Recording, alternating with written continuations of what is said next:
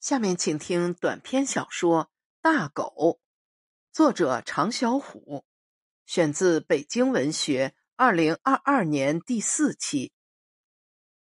陶然亭，我在珍宝岛扛了十年枪，转业被分配到陶然亭派出所，管这一带的治安。白天，我们通常在所里砍大山，跟着老警察去胡同转悠一圈儿。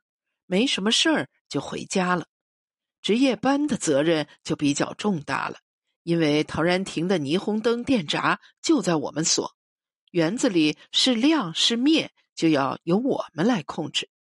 夜里还有个令人兴奋的工作，那就是去树林子里抓造小孩的男女。这两件事都令我品尝到了干警察的使命感。每到晚上九点。大喇叭一广播禁园，老警察就带上一队小警察进去巡逻。茫茫夜色中，当你穿梭在这座有着六百年历史、宫殿、祭坛、碑亭、游廊齐布的古建筑群里，会感到一切竟被时间冷却成了照片儿，或者是置身在与世隔绝的墓园。可是，如此庄重的名胜古迹，却成了落水鸳鸯的做爱圣地。他们一到半夜就钻进来搞对象，其中还夹杂不少偷情的已婚人士。所以，我们专等进园后，人手一把长条的铁皮手电筒，光柱如机枪横扫般照射。有的男女正干到一半，吓得连裤子都提不上，就被抓了起来。这令我们内心的使命感得到了极大满足。很快，有同事发现，跟着老警察巡逻总是空手而归，倒不是因为园子里缺少目标，而是老警察爱在门口和甬道走直线或者兜大圈，这令那些男女总能顺利干完事，到了午夜才大摇大摆的从公园正门满夜而去。所谓青出于蓝胜于蓝，为了维护这身警服，我们必须往里走。比如园内东北角挨着护城河的那片林子，十分僻静，更有牡丹花的荆条可做天然屏障。此外，孔庙后墙有一条细长夹道，拐弯处也是死角。包括西边一墙之隔的厢房前有片花圃小林子，这都是老警察不钻的地方。白天有同事提前摸查一遍，凡在地上发现避孕套和手指的，夜里直扑过去，一抓就是五六对儿，一逮一个准儿。有的人还被抓过不止一次。当然，就算把人抓回来。我们这些小鬼也没资格审，技术活还得交给老警察。这个规矩主要是怕出事。我有个同期转业回来被分到天坛派出所的战友就没过这一关。他巡逻时逮着个出来偷情的有夫之妇，这娘们儿有张大嘴巴子，审问时一个劲儿的起哀告怜，说让他干什么都行。我那战友年轻气盛，又在部队憋了好几年，一时鬼迷心窍，揉了揉他，把人放了。没想到这娘们回过头就反告他一状，致使战友实习期没过，警服就被扒下来，这辈子只能在家维护使命感了。多数被抓者还是配合的，主要是怕我们找他们单位。那年月还没有居民身份证人被逮到先查所在单位工作证，交不出来全按盲流处理。我们再吓唬吓唬，告知公共场所有伤风化是要判刑的，叫人给单位保卫科打电话。我见过太多人一听这话，当即下跪认错，还有不少磕头扇嘴巴的。这里尤其属男的没出息，脸都哭瘪了，还不忘让我们注意区分他们是从犯。老警察这就该入正题儿了，他让我们掏出在天安门罚吐痰的小红本儿，接着就是撕罚单、交钱、写悔过书。夏天最热的时候，五元钱的单子一晚上能开出好几百元，我们也没见过这么多钱。好几回，鸳鸯们凑来凑去就够一人的罚款，只能回去借钱。我们把工作证一压，他们第二天准把钱送来，不怕赖账的。后来我觉得这种事儿挺没劲的，我不喜欢看到人这么狼狈的一面。所以再值夜班，我也走直线，任凭无数小生命在园子里孕育。动静太大的，我就咳嗽两声就走开了。前面说过，我在珍宝岛当过兵。如果也让你每天在一级战备下扛着五六式半自动步枪，带够三个基数的弹夹、压缩饼干和灌满烈酒的水壶。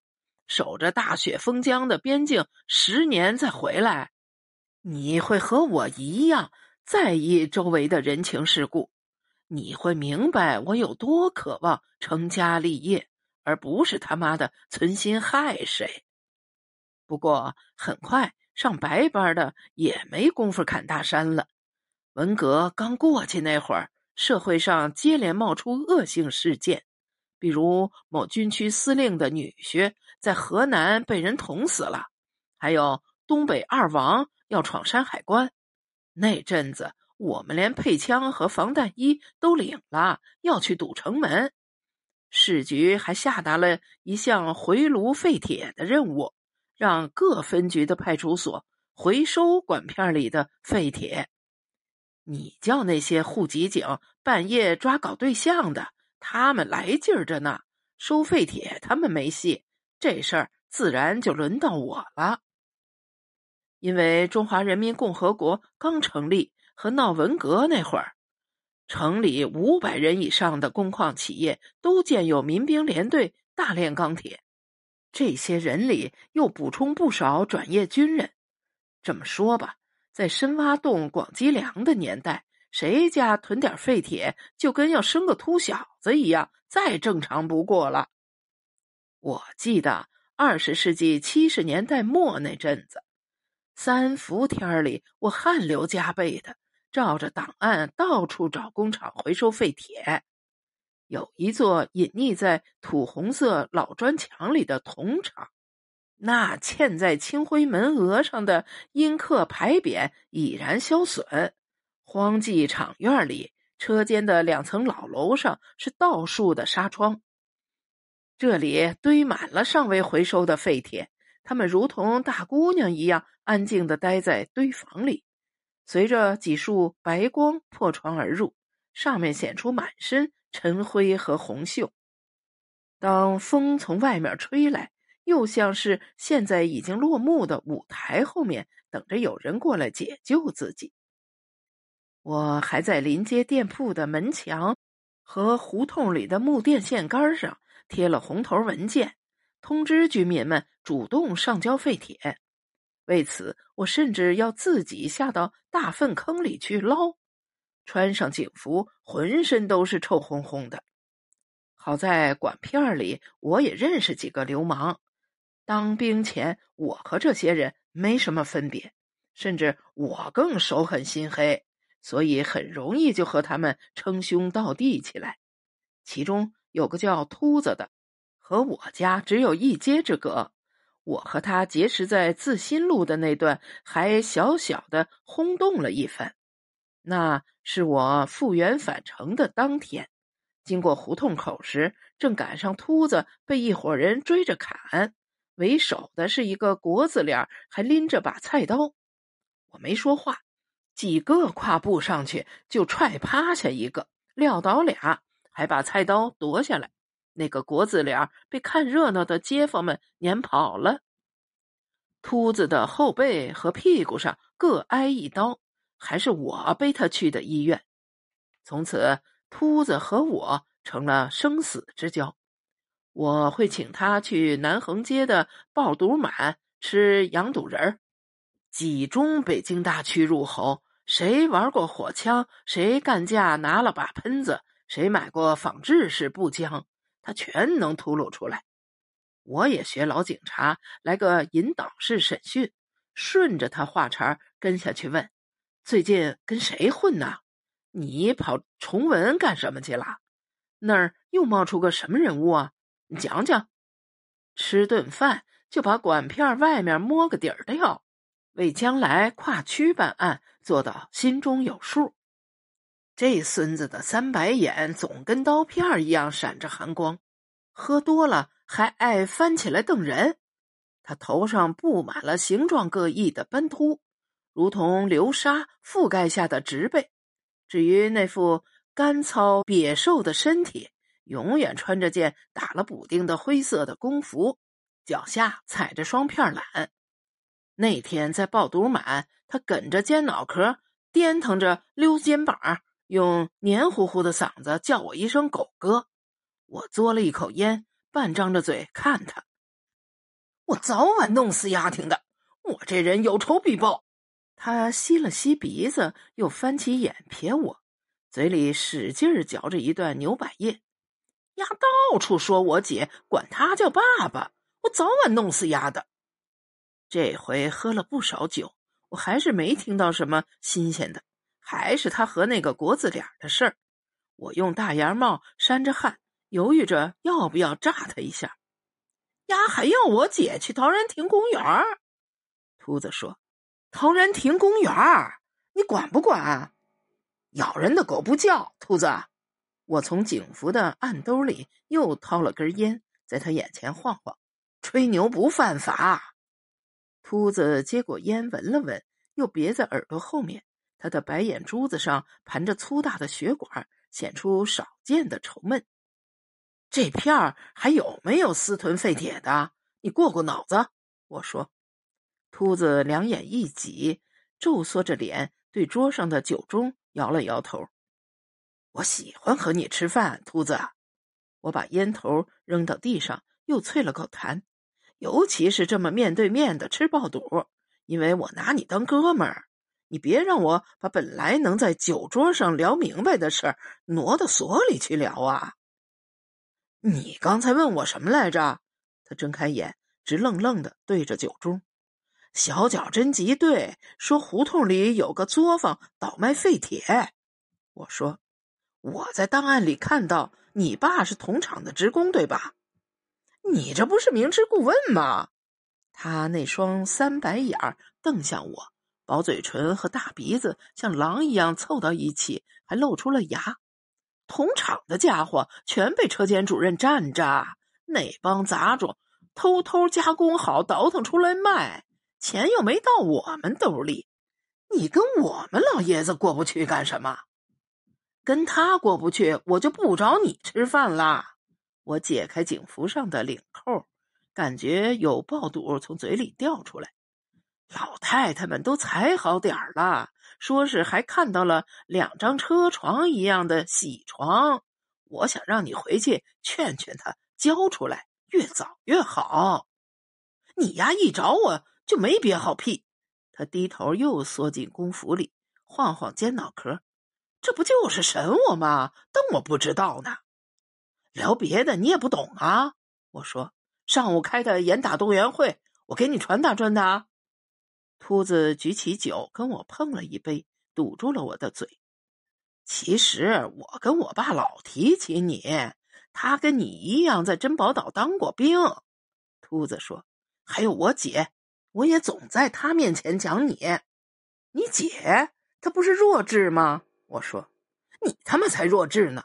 我姐就是脑子有点绕不开。你让她做什么，多跟她说几遍就行了。”秃子说。你要多跟他说话，我跟他有什么好说的？我问，这话不是一说就有了吗？你不理他，就是瞧不上我呗。放心，将来我躲你们远远的。秃子说：“我知道，秃子喜欢围着我，他想让人看到自己跟穿官衣的坐在一起。当时我们这样的小警察去哪儿都穿着制服。”不只是出于使命感，主要是觉得自己倍儿牛，路上谁也不敢惹我们。这和老警察不一样。我师傅他们只要不在所里上班，全把警服脱了，换上自己的衣服。尤其是在家里那条胡同，更不想被街坊们看见，因为在最动荡的岁月里，警服给这里的人带来了巨大伤害。一个院里要是总有穿制服、戴大檐帽的进出，大伙日子都过不安生，还遭人恨。没过几天。秃子他爸就交了废铁，还把作坊腾出来了。我这任务也算是交差了。可秃子总死皮赖脸的缠着我去他家见他姐，还说他们家不盼穿制服的来。我寻思着是该露个面儿再说下班我也确实无处可去，就答应他认个门吧。当然，还有就是。我也好奇他爸是怎么加工的，以及他们家是不是还有藏着没交的。秃子家是个两进的杂院，黑漆斑驳的如意老门，门板上凿刻着疤痕般的门帘轮廓，应是破四旧时被人刮砸过，但门对上的古篆书体还是被保存了下来。门楣上是。砖雕的七只蝙蝠翻飞在云里头，池头还有牡丹状的枪眼和海棠花篮，取富贵满堂的口彩。雕纹更是花枝书卷，叶蔓缠连。脚下阔绰的三级石阶，有一对圆润可爱的抱鼓石门墩儿。我提了点松仁小肚、炸嘎吱盒和羊油豆腐，一进院儿。正赶上街坊们围在老房檐的燕子窝下，两张长桌拼在一起吃炸酱面。秃子他爸是个宽脸的肿眼泡，花白寸头，腮部的皮肉还有些耷了。我特意先去北屋扫了一眼，墙上挂的军装照还可见他年轻时的英姿，上面写着他的名字王丽。至于秃子他姐王盼。虽不算漂亮，但我还真喜欢看她细眉细眼的一乐，特喜庆。小短发晃来晃去，令人心花怒放。只是人家都说她脑子有点傻，不过干活一点问题都没有。我这一落座，院里老少爷们自然要跟我喝上几杯。他们的酒是自己酿的，成分不明，度数特高。几轮下来，我就晕菜了。很快，彼此全光着脊背，也就看不见什么警服了。印象里，我对面是在公交大队卖票的爷儿俩，还有个在南樱桃园卖小果的菜贩子，一个在罗马市挑馄饨担的，还有个在牛街烤羊肉串的混子。另有个瘦黑的野丫头，一放学就冲进来蹭酒喝。他骂起脏话，连兔子都自愧不如。大伙儿就这么着，你一杯我一杯，你给我剥蒜，我给你递烟，喝到天色渐晚，愿心里能看见一抹绯红色晚霞披挂在天边，郁郁纷纷的。这时候，有人嘴里没把门的了。卖馄饨的问秃子什么时候还钱。公交大队的爷俩因为一口酒打起来了。秃子他爸奚落那个菜贩子不能老短斤缺两，骂他祖宗八辈儿。我当时净顾着看秃子他姐了，想聊几句，结果脑子里全是审犯人的话。三足花叶的老灯伞下。两个细高粱篾子编的蝈蝈笼子拴在廊柱上，呱呱作响。身边有人哼起了余派的捉放槽。再经蒲扇那么一扇，我感觉自个借着酒劲儿，飘飘然的也融进了这温热的发肤气味。正如秃子所说，你只要对他姐一再重复同样的话，比如说倒酒，他就会很熨帖的按你的指令去做。而且这里面含有某种信任，源于你不断的对他发出相同信息，令他感到踏实且舒服。看得出，院里每个街坊都喝过他倒的酒，但是只有给我倒酒时，王盼会很努力的说出“喝吧”。看到秃子一度乐出了泪花，这令我视为平生所得最贵重的礼遇。受到鼓舞一般，我把警服一卷，当着街坊的面聊起我当兵时的枪法，号称是靠子弹喂出来的。我还教育秃子，万一进去了如何保命。秃子也老跟我念叨：“你在珍宝岛当过兵。”王丽问：“那里怎么样了？”“那里什么也没有。”我盯着方正的水槽和湿漉漉的地面，两眼发直，就给我发了一张光荣榜。王丽直视着我。那双玻璃球一样的眼珠子在晦涩中却更加澈亮。太冷了，那里，我被他看得有些不自在。可不嘛，太冷了。他终于低下头，把片儿懒退下去，光着的右脚蹬在藤椅上。灯火下，我看到那只脚少了一根小脚趾，在那儿冻掉的。王丽笑笑。我不知道该说什么，装作擦脖子上的汗，扭脸看向东倒西歪的街坊们。这时的秃子却跟小孩一样，用手指来回摩擦鼻子，垂着头坐在我身边的马扎上。我没有光荣榜，王丽说。我故作思考，使自己看起来是在替他找办法。丢了的话，就上区武装部重办一张。不过。我的也找不着了，我说：“真他妈的可惜！你呀，再找找啊！”秃子说。我瞪了这傻子一眼，同时又喝下一杯酒。没就没了。我哥死在了文革，我参军就是为了能活下来，否则家里就断后了。我说。老人把脚放回鞋里，让秃子为我把酒盅满上。我们相继一饮而尽后。我感觉到周围的杂音倏地消解了，身边的人也变得忽远忽近。我想，这个酒非同一般呀，我不该喝得那么快。你去过铜厂啦？老人问。我还在想我哥，没有跟上他的话。院里起了点风，我把警服找出来重新穿上，但是没系扣子。老人看了看秃子，父子俩。没再说话。